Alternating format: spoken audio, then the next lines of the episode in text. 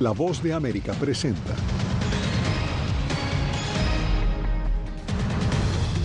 Murió en Texas una niña migrante que permanecía bajo la custodia de la patrulla fronteriza. Consejo Nacional Electoral de Ecuador prepara nuevas elecciones, probablemente a fines de agosto. El presidente Joe Biden busca consolidar alianzas durante la cumbre del G7 en Hiroshima. Y nuevas versiones contradicen que los duques de Sussex hayan sido víctimas de una persecución casi catastrófica de paparaxis en Nueva York.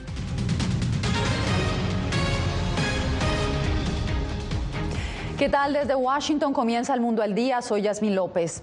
Una niña de 8 años que se encontraba bajo custodia de la patrulla fronteriza murió tras una emergencia médica. Jorge Agobián ha venido siguiendo esta noticia. Jorge, sabemos que la menor se encontraba en un centro de procesamiento de migrantes en Harley, en Texas. ¿Qué otra información se conoce?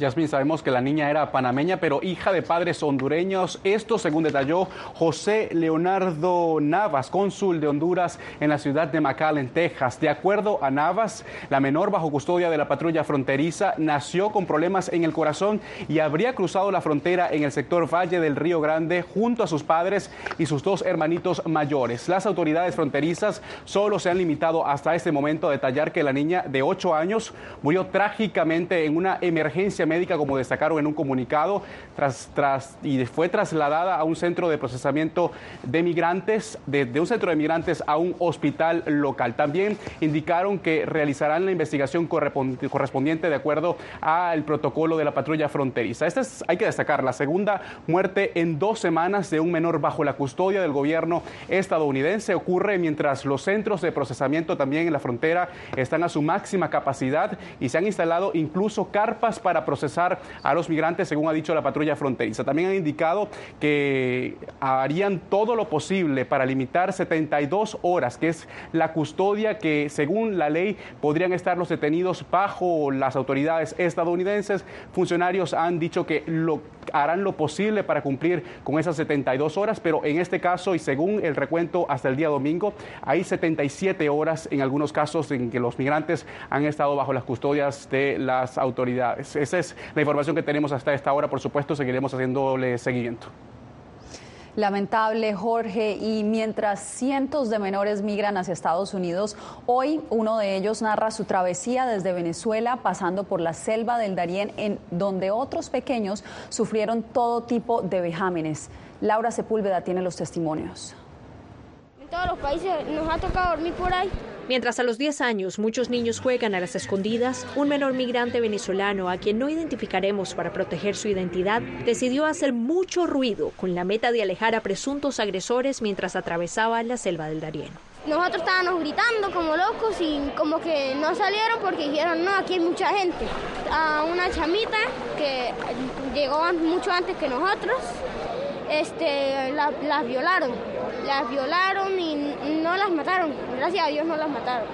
Una realidad que ha sido registrada por organizaciones en la zona. Que documentamos como derechos humanos fue los momentos de que, este, cómo fueron traficados, abusados sexualmente por los mismos coyotes. Según la Defensoría del Pueblo de Panamá, entre febrero y agosto de 2022, 20 denuncias fueron recibidas sobre menores de 18 años que fueron víctimas de violencia sexual al pasar por el Darién. Y aunque solo oír estas historias resulta perturbador, este niño también conserva recuerdos sobre el paisaje en una inhóspita selva de la que frecuentemente se habla con terror. Los ríos eran bonitos, todo estaba clarito, todo estaba seco, hermoso.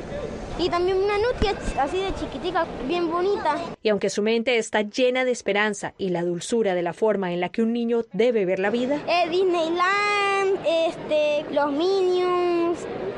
Uy, muy, ando emocionado para llegar allá y también para ver a mi papi. los temores a su edad también parecen muy definidos. Cuando ya estuviera mucho tiempo estudiando, a los 18 años me pusieran a, podrían a trabajar ya.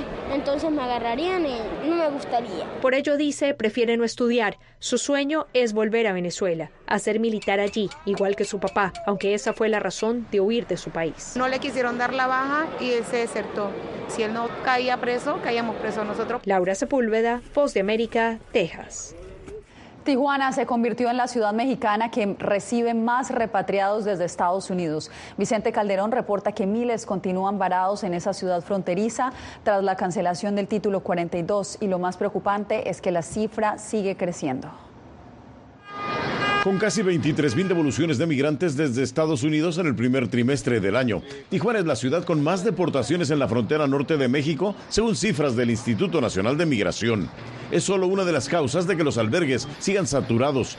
Poco cambió el panorama tras la derogatoria del título 42, a pesar de la opción de asilo mediante CBP One. Sigue siendo insuficiente, ¿no? Eh, entran 240, pero pues te llegan 200 diarios, te retornan otros 200, entonces hay un déficit. Desapareció un campamento formado entre dos muros de la frontera. Era gente que cruzó irregularmente y se entregó a la patrulla fronteriza de San Diego. Organizaciones comunitarias donaron alimentos y cobijas mientras los procesaron. Desde ahora que acabó el título 42, dicen que van a venir mucha gente. Para desalojar más cruces irregulares, México desplegó la Guardia Nacional en su frontera. Que está eh, vigilada eh, cada medio kilómetro. Las autoridades asesoran para lograr cita con la aplicación CBP la única opción legal si no tienen visa, pero las quejas persisten. Siempre falla, cuando uno se va a tomar la foto se tranca y para atrás lo echa para atrás y tiene que volver a reintentar. México aceptó recibir más venezolanos expulsados de Estados Unidos. Previamente sacaron por aquí a muchos de los que entraron por otras fronteras. Posiblemente sigan expulsando en menor cantidad. Pero el albergue que abrieron para ellos se saturó con cubanos, nicaragüenses, haitianos y otras nacionalidades que no paran de llegar del norte y del sur. Vicente Calderón, Voz de América, Tijuana. La policía mexicana informó que rescató a 49 de los 50 migrantes que fueron secuestrados en un autobús en el estado nororiental de Nuevo León, fronterizo con Estados Unidos. La operación, que duró más de seis horas, condujo al rescate de 23 hombres, 15 mujeres y 11 niños, según informó este jueves el general secretario Luis Crescencio Sandoval. Las nacionalidades son siete de Venezuela, 19 de Honduras, dos de Brasil, uno de Cuba, 14 de Haití y seis de El Salvador. México ha visto una creciente participación de pandillas y cárteles en el tráfico de migrantes que buscan llegar a Estados Unidos. Y miles de migrantes siguen varados en la frontera sur de México después de que el gobierno suspendiera la adjudicación de permisos para transitar por el país. Javier Egar recogió los testimonios en Ciudad de México. Ahora migrantes procedentes del Caribe, Centro y Suramérica ingresan a México cruzando este río. Es el Suchate que marca la frontera con Guatemala.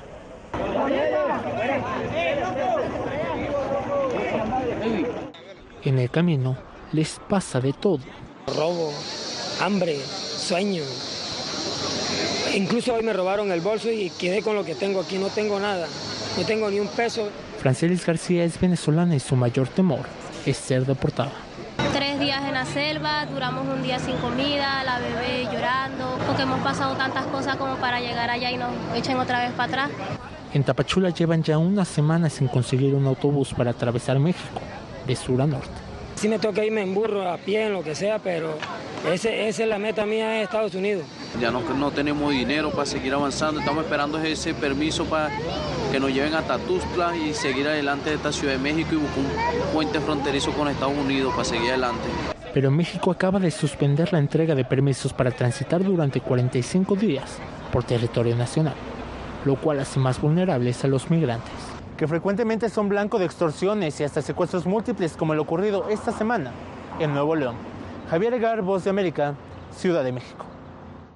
Cambiamos de información y pasamos a Ecuador, donde el Consejo Electoral se prepara para convocar a nuevas elecciones en un plazo no mayor a 90 días. Nos conectamos a esta hora con Néstor Aguilera en Quito. Néstor, cuéntanos.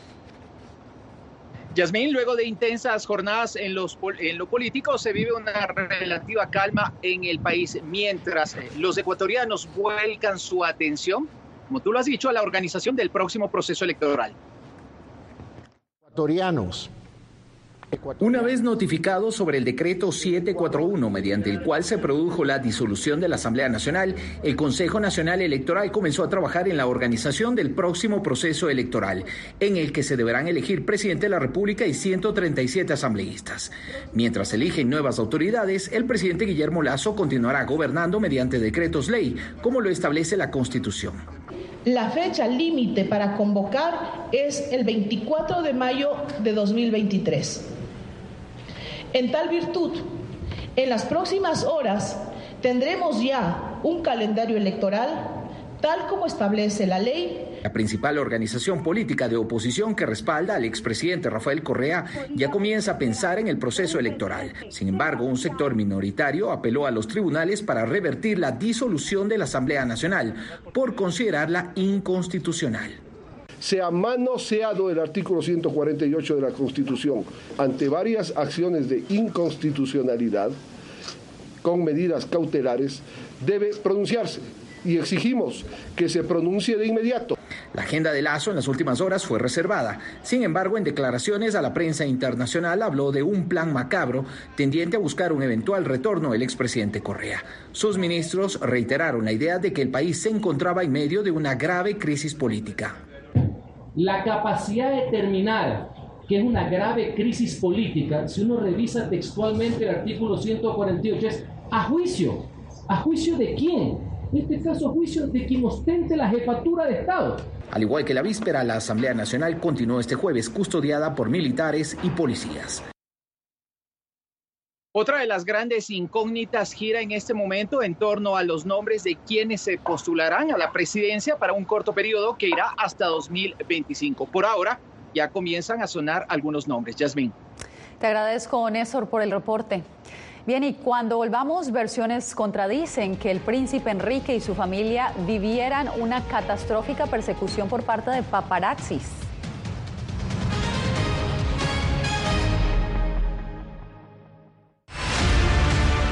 No concibo una democracia sin, sin periodistas. El libreto manda a un conflicto constante con la prensa independiente, con los medios de comunicación. Periodismo, la prensa libre importa, una coproducción de La Voz de América con nuestras afiliadas en la región. Se ejerció esta profesión con mucho eh, miedo. ¿Cuántos periodistas van muertos ya? Por decir la verdad. Disponible en vozdeamerica.com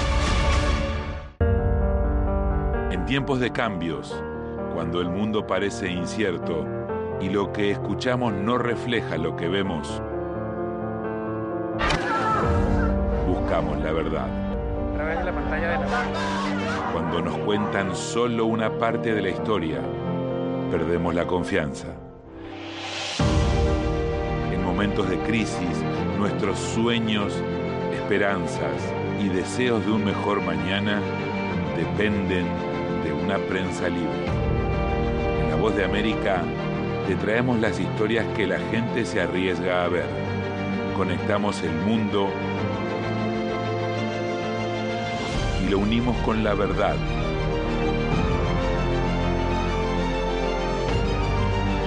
En La Voz de América te presentamos el panorama completo.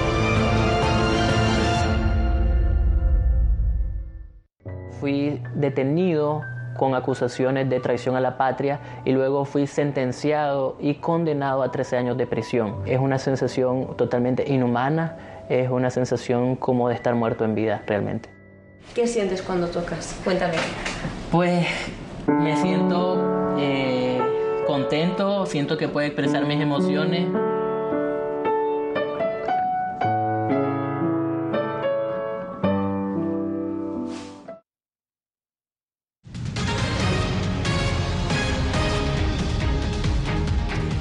Varios son los temas que el presidente Joe Biden y otros líderes mundiales tratarán durante la cumbre del G7 en Hiroshima, Japón. Desde la guerra en Ucrania a las ambiciones geopolíticas de China y los peligros derivados de los programas de inteligencia artificial. Jacopo Luzzi tiene la información. El presidente Joe Biden llegó este jueves a Hiroshima, Japón, para participar en una cumbre del G7 destinada a reforzar a los aliados en medio de las crecientes ambiciones militares y económicas de China y el apoyo a Ucrania contra la invasión rusa. En particular, cómo armar mejor a Kiev para su contraofensiva crucial contra Moscú, algo que podría ser un punto de inflexión en la guerra. Además, crear un frente unido para una posible defensa de Taiwán. Defendemos los valores compartidos, incluido el apoyo a las valientes personas de Ucrania mientras defienden su territorio soberano y responsabilizar a Rusia por la agresión. También se espera que el G7 se aventure en un nuevo territorio. Las primeras conversaciones sobre reglamentar el uso de programas de inteligencia artificial generativa como ChatGPT, una señal de que los rápidos avances de esta tecnología son ahora motivo de preocupación. Por ejemplo, podría causar desinformación en el mundo, como dijo el presidente de la empresa detrás de ChatGPT en una audiencia en el Congreso. Dado que nos enfrentamos a elecciones el próximo año y estos modelos están mejorando, creo que esta es un área importante de preocupación. Sin embargo, la posibilidad de un impago de Estados Unidos representa la amenaza más urgente para la estabilidad global y se espera que los líderes interroguen a Biden sobre los riesgos durante el G7. Jacopo Luzzi, Voz de América, Washington. Surgen nuevas versiones sobre el incidente protagonizado por el príncipe Enrique, su esposa Meghan y un grupo de paparazzis en las calles de Manhattan. Ángela González nos cuenta de qué se trata.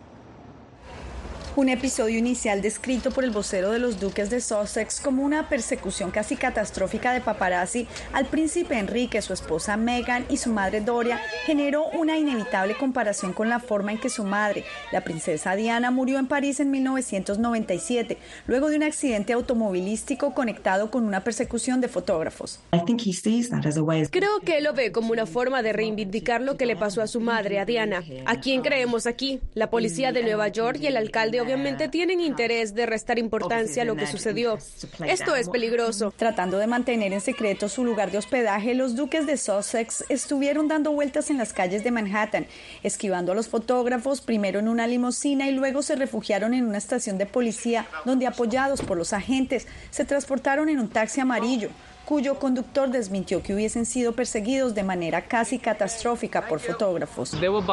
Estaban detrás de nosotros, nos estaban siguiendo, eso fue todo. No pasó nada más. Mantuvieron la distancia. Son fotógrafos profesionales, tratando de hacer su trabajo y de ganar dinero rápidamente. El vocero de la pareja reportó violaciones de tráfico por parte de los paparazzi con tal de perseguirlos, como manejar por la acera, saltarse las luces en rojo, dar reversa en las calles de una sola vía, manejar operando un teléfono o una cámara y bloquear ilegalmente un vehículo. El alcalde Eric Adams dijo que le costaba creer que en las congestionadas calles de Manhattan se pudiese dar una persecución a alta velocidad, pero que lo sucedido fue irresponsable. Ángela González, Voz de América, Nueva York. En instantes, nueva alza en la canasta familiar amenaza el bolsillo de los nicaragüenses.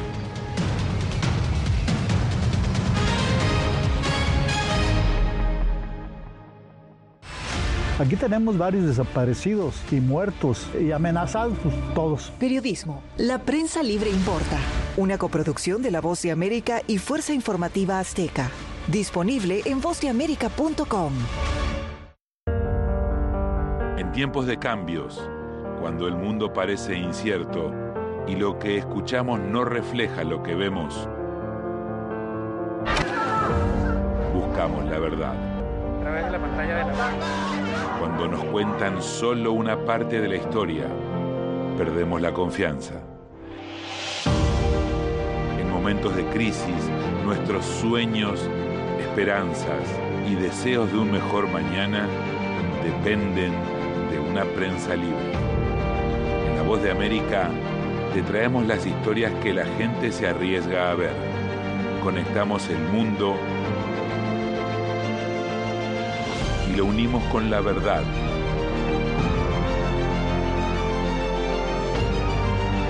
En La Voz de América te presentamos el panorama completo.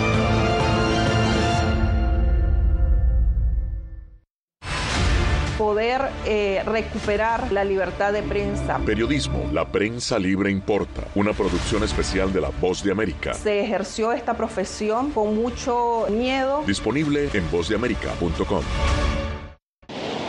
Algo he aprendido estos últimos años y es el darme cuenta de que nosotros podemos planear todo, pero que la vida tiene cosas para vos que no te imaginas. Me duele porque estoy aquí por ese país que hoy me quitaron.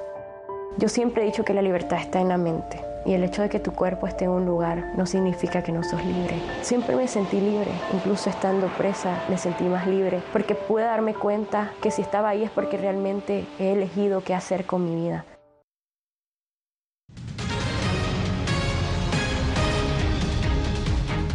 Esta semana presentamos en La Voz de América nuestra serie especial Nicaragua, Relatos desde el Destierro. Justamente nos acompaña hoy nuestra compañera Carolina Valladares, quien trabajó en esta producción. Carolina, la serie se centra en la vida de tres de los opositores nicaragüenses, de tres de los 222 opositores nicaragüenses a quien el gobierno de Daniel Ortega expulsó hacia Estados Unidos en febrero. Cuéntanos por qué decidiste trabajar en este proyecto? Bueno, es que además de ser eh, expulsados, eh, también fueron despojados de su nacionalidad, de su patria, son apátridas y aunque es una palabra, ¿no?, el de ser desterrado, que lo hemos visto siempre en los libros de historia, eh, con personajes históricos y es una cosa que asociamos al pasado, no debemos de dejar de perder de vista que sigue sucediendo en pleno siglo XXI, en 2023, y es importante seguir la vida de esas personas una vez no solamente llegan a Estados Unidos, sino qué pasa después para documentar estas circunstancias excepcionales que no por ser excepcionales y que estén ocurriendo deben ser normales. Bueno, Carolina, pero entonces ahora cuéntanos, ya que eh, tú y tu equipo eligieron estos, estos tres personajes, tres de los 222 opositores, ¿qué vamos a encontrar a través de estas tres vidas en este proyecto? Bueno, lo que los une es que los tres pasaron tiempo en la cárcel, sin embargo, cada uno tiene pues un background diferente, unas historias vitales diferentes, y lo importante es ver cómo cada uno de ellos pues lidia con su nueva vida, navega por esas aguas de un nuevo país de forma diferente y cómo a cada uno le ha traumatizado una cosa eh, pues diferente de su experiencia en la cárcel y de su presente y futuro en los Estados Unidos. Hay quien, eh, como a Marlon, por ejemplo, le preocupa mucho el estar separado de su familia o, por ejemplo, eh, a Max, ¿no? Él falleció su madre en la cárcel cuando él estaba en la cárcel y él tiene ese luto, ¿no? Que, que aún no ha superado. Bueno, pues Carolina, muchas gracias por acompañarnos hoy y por traernos... En la cárcel simplemente saber que puedes comer que puedes dormir y que tu mente tiene que estar lista, que tiene que estar preparada para vivir un día a la vez. Es una sensación totalmente inhumana, es una sensación como de estar muerto en vida realmente. ¿Qué sientes cuando tocas? Cuéntame. Pues me siento eh, contento, siento que puedo expresar mis emociones.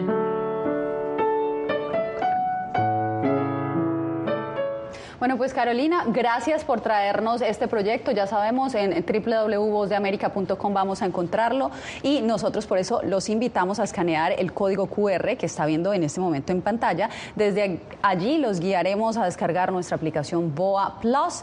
Allá podrá ver esta serie y otras más especiales y documentales exclusivos que hemos producido La Voz de América para ustedes.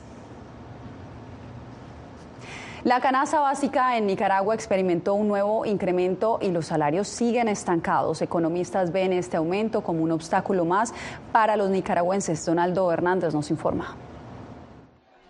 El queso es uno de los complementos en la dieta de los nicaragüenses, pero cada vez es más costoso. Comerciantes de distintos mercados del país aseguran que en lo que va del año su precio no ha dejado de aumentar. Como que ya se acostumbró la gente ya ni modo, dicen, ya, entonces siempre llevan, bueno, tal vez en menor cantidad, si llevan un libro y media, te llevan una libra. Además del queso, los cítricos como la naranja también han aumentado de precio en los últimos meses. Súper carísima y escasa. Hay de 20, 3 en 50. Y, y, uno trata de conseguir algo favorable, pequeña, 15 a 10 la unidad. Pero sí, está demasiado carísima. El incremento en el precio de los alimentos tiene una explicación. Según el gubernamental Instituto Nacional de Información de Desarrollo, la canasta básica aumentó unos 60 dólares en el primer cuatrimestre de este año. Con ese incremento, la cesta familiar tiene un costo equivalente a 600 dólares mensuales. Economistas critican al gobierno porque el salario mínimo equivale a apenas la tercera parte del costo de la canasta básica. ¿Cómo va a ser una trabajadora para llevar la comida a la mesa de su familia? Las autoridades nicaragüenses no se han referido al aumento en el precio de los alimentos que reflejan las propias cifras de las entidades estatales. Donaldo Hernández, Voz de América. Al regresar, la historia de tres jóvenes salvadoreños que por su desempeño académico fueron condecorados y becados en Estados Unidos. Fui detenido con acusaciones de traición a la patria y luego fui sentenciado y condenado a 13 años de prisión. Es una sensación totalmente inhumana, es una sensación como de estar muerto en vida realmente. ¿Qué sientes cuando tocas? Cuéntame. Pues me siento eh, contento, siento que puedo expresar mis emociones.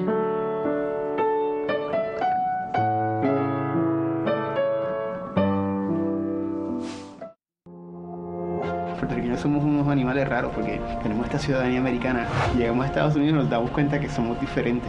Sí, tenemos un pasaporte americano, pero nuestra idiosincrasia no lo es.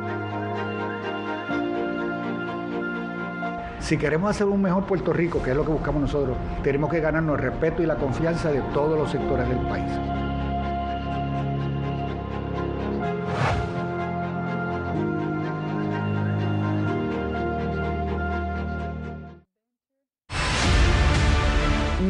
Concibo una democracia sin, sin periodistas. El libreto manda a un conflicto constante con la prensa independiente, con los medios de comunicación. Periodismo, la prensa libre importa, una coproducción de La Voz de América con nuestras afiliadas en la región. Se ejerció esta profesión con mucho eh, miedo. ¿Cuántos periodistas van muertos ya? Por decir la verdad. Disponible en vozdeamerica.com.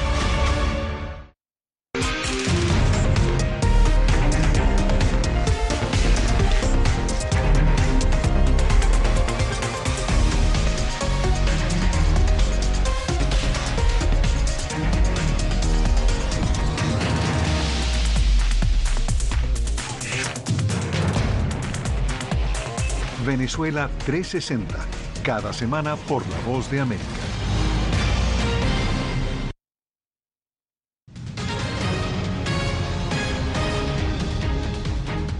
El brillante desempeño de tres jóvenes salvadoreños en física, química y matemáticas les ha hecho merecedores de varias medallas internacionales y les ha permitido ser admitidos en una reconocida universidad de Estados Unidos. La historia la tiene Claudia Saldaña. Fernando es un apasionado de las matemáticas. Ya sentía que me gustaban, este, normalmente me iba bien. Para él, las matemáticas no son solo cálculos de procedimientos. Las matemáticas al final este, reflejan de cierto modo la imaginación del ser humano y son una de las mejores formas para describir cómo el mundo que los rodea. Fernando ha ganado numerosas medallas de bronce, plata y oro en certámenes que le han llevado a países como República Dominicana, Brasil y Noruega. Recientemente ha sido admitido para continuar con sus estudios en el prestigioso Instituto Tecnológico de Massachusetts, MIT, en Estados Unidos. No me lo creía al principio, es decir, estaba de leer, dice que sí, ¿verdad? Dice que sí. Y le decía a mi mamá, por ejemplo, hey, mira, quedé. Y después revisaba para confirmar que sí había quedado. Como un hecho sin precedentes para El Salvador, este año son tres jóvenes admitidos en el MIT. Además de Fernando, irá Sebastián Arevalo, destacado en física, y Emily Crespín, destacada en química. Los tres estudiantes son ex becarios del programa Jóvenes Talento que impulsa el gobierno. Para nosotros como familia es un gran orgullo porque, bueno, es un logro que, que la verdad que es súper difícil de conseguir. Y mientras se prepara para su viaje en agosto, Fernando intenta romper su propio récord en su más grande hobby, el cubo Rubik, y además anima a otros jóvenes a dedicarse al estudio. Siempre se puede, se puede lograr algo con, si uno busca las oportunidades. Por su destacada trayectoria académica, el Congreso salvadoreño le otorgó recientemente el reconocimiento de Distinguido Estudiante de El Salvador. Claudia Saldaña, Voz de América. Un británico recorrió las siete maravillas del mundo en siete días. Su nombre es Jamie McDonald y a sus 36 años ha establecido un nuevo récord mundial Guinness por esta hazaña. El aventurero conocido como Adventure Man comenzó en la Gran Muralla China, pasó al Taj Mahal en India, luego llegó hasta Petra en Jordania antes de visitar el Coliseo Romano. McDonald cruzó el Atlántico en la segunda mitad del viaje, visitó el Cristo Redentor en Río de Janeiro y Machu Picchu en Perú antes de completar su misión en Chichen Itza, México. Todo esto en seis días, 16 horas y 14 minutos. ¡Qué gran aventura! Con esta historia llegamos al final de esta misión. Les informó Yasmín López. Los espero mañana nuevamente. Hello.